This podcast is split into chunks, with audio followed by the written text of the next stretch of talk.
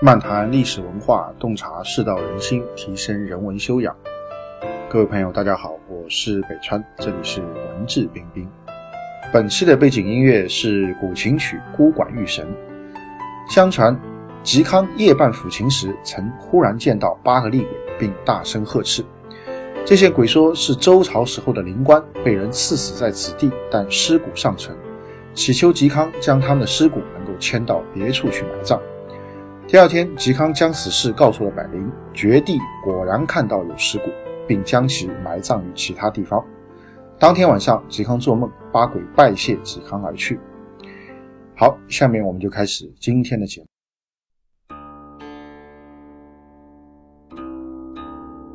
今天继续和大家来讲《世说新语》中的一则故事。那么今天这一则的主人公呢，名字叫张翰啊，这个弓长张啊。浩瀚的汉去掉三点水啊，翰林的翰啊，这张翰。那么他呢，也是啊。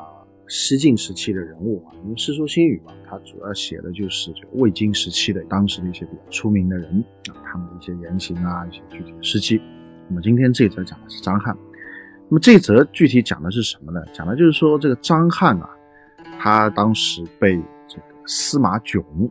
这个齐王啊，就是晋朝的一个宗室，齐王司马炯在执政的时候呢，就把这个张翰啊，就把他请到自己的办公室当中，啊，让他呢这个出任自己办公室里面的一个要员。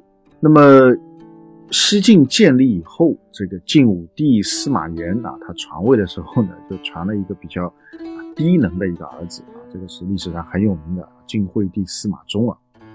所以司马衷当权以后，他当了皇帝以后呢，那些啊。有野心的这个宗室的王爷啊，那些诸侯王啊，纷纷呢就开始要打这个皇帝宝座的主意，所以就酿成了西晋历史上很重要的一个事件，叫八王之乱。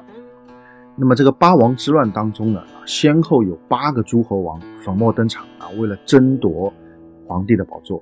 那么齐王司马囧就是其中之一。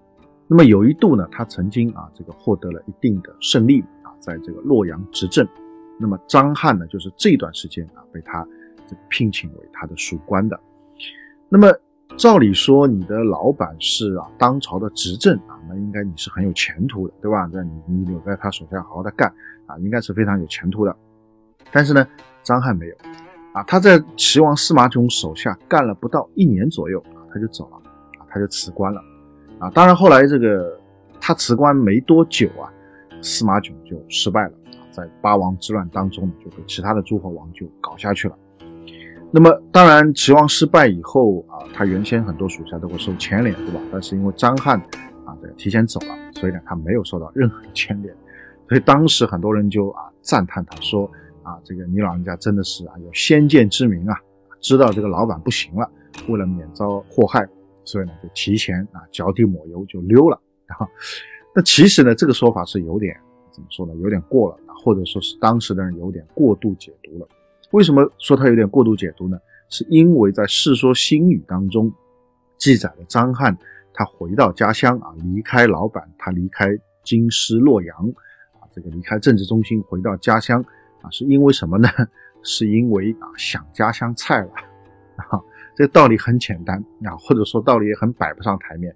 就是有一年啊，在洛阳啊，这个这个秋天的时候。他看到这个秋风起啊，他就开始想着啊，江南啊，因为他是这个江南人啊，他的祖上原来是在东吴任职的，他们家历代啊是在东吴任职的。后来东吴被西晋灭了以后呢，啊，这个他当然他们也就属于晋朝的官员了嘛。但是呢，他的家乡还是在江南啊，所以他就想着这个江南的那个叫菇菜羹，还有叫鲈鱼烩啊，菇菜应该是一种菜了啊，那个菜做成的羹啊，应该可能是很好吃。然后呢，这个鲈鱼啊，当然是很有名的这个美味了。鲈鱼做成的一道菜啊，这个张翰呢就在洛阳就想着这个。那么古代大家都知道，不像今天，对吧？我们今天如果是说你在河南洛阳想吃到啊江南的菜，想吃到南方的这个食物，也不是很难，对吧？这个可能很多的南方的店就会开到河南去，开到洛阳城里面。再不济的话啊，你自己坐趟飞机，坐趟火车啊，跑来吃一下啊，吃完以后再回去也可以。啊，但是在古代这个交通极度不便利的情况下，啊，你不可能说啊，我想吃菜了我就回去啊，这个请两天假回去啊，吃完了我再回来不可能的，对吧？因为从洛阳到江南千里迢迢啊，你基本上回去了，你可能这辈子就别想再回来了，因为这个路途实在太过遥远，路上呢又有很多不确定的因素，甚至有很多的危险。所以这个张翰他想吃家乡菜怎么办呢？啊，他就讲了一句话啊，他说这个人生啊。啊，最重要的是开心啊！当然，我们翻译成现代话来讲啊，啊，这个原文不是这么讲，他那个意思就是这个意思。就但是人最重要的就是开心，所以不能为了这个啊，这个一点点名利啊，就让自己不开心啊，就让自己这个啊，不能随着自己的心意来做事，这个就不好了嘛。于是呢，他就辞官，啊，这个回到家乡啊，去吃他的这个菇菜羹和鲈鱼烩去。这个行为用我们今天的话来讲，这个就很任性啊。非常的任性，对吧？这个看上去很有前途的一个工作岗位，说不要就不要了，而且不要的理由就是为了回到家乡能够每天吃上菇菜羹，能够每天吃上鲈鱼烩，啊，就是这么一个理由，啊，就是为了一顿美食啊，就把一个这个很有前途的工作给辞掉了在我们今天人看来，这个简直就疯了那，或者叫我们给他一个词叫任性啊，很任性。但是呢，张翰就是这样的一个人，很有意思。那么在《世说新语》当中，这则只是记载了他这一件事情，但是呢，在他其他的一些相关的传记当中，啊，我们就可以看出啊张翰是什么样的人。应该说他的性格就是一个很洒脱、很不羁的人。所以我为什么说前面很多人说啊，这个他提前发现了齐王要失败，所以他为了避祸，他回到家乡，这个我觉得有点过度解读了。为什么呢？因为你从其他的记载当中，你就可以知道。啊，张翰这个人啊，是这个比较这个豪放不羁的啊，不拘小节的这么一个人。那么他当时为什么会来到京师啊？也是跟他的性格有关系。当时啊，会稽郡有一个人叫贺询啊，这个人呢受到朝廷的征召，要去洛阳这个做官。那么他从会稽经过吴郡的时候啊，就遇见了这个张翰啊，两个人呢就比较谈得来，就成了好朋友。于是呢，这个张翰。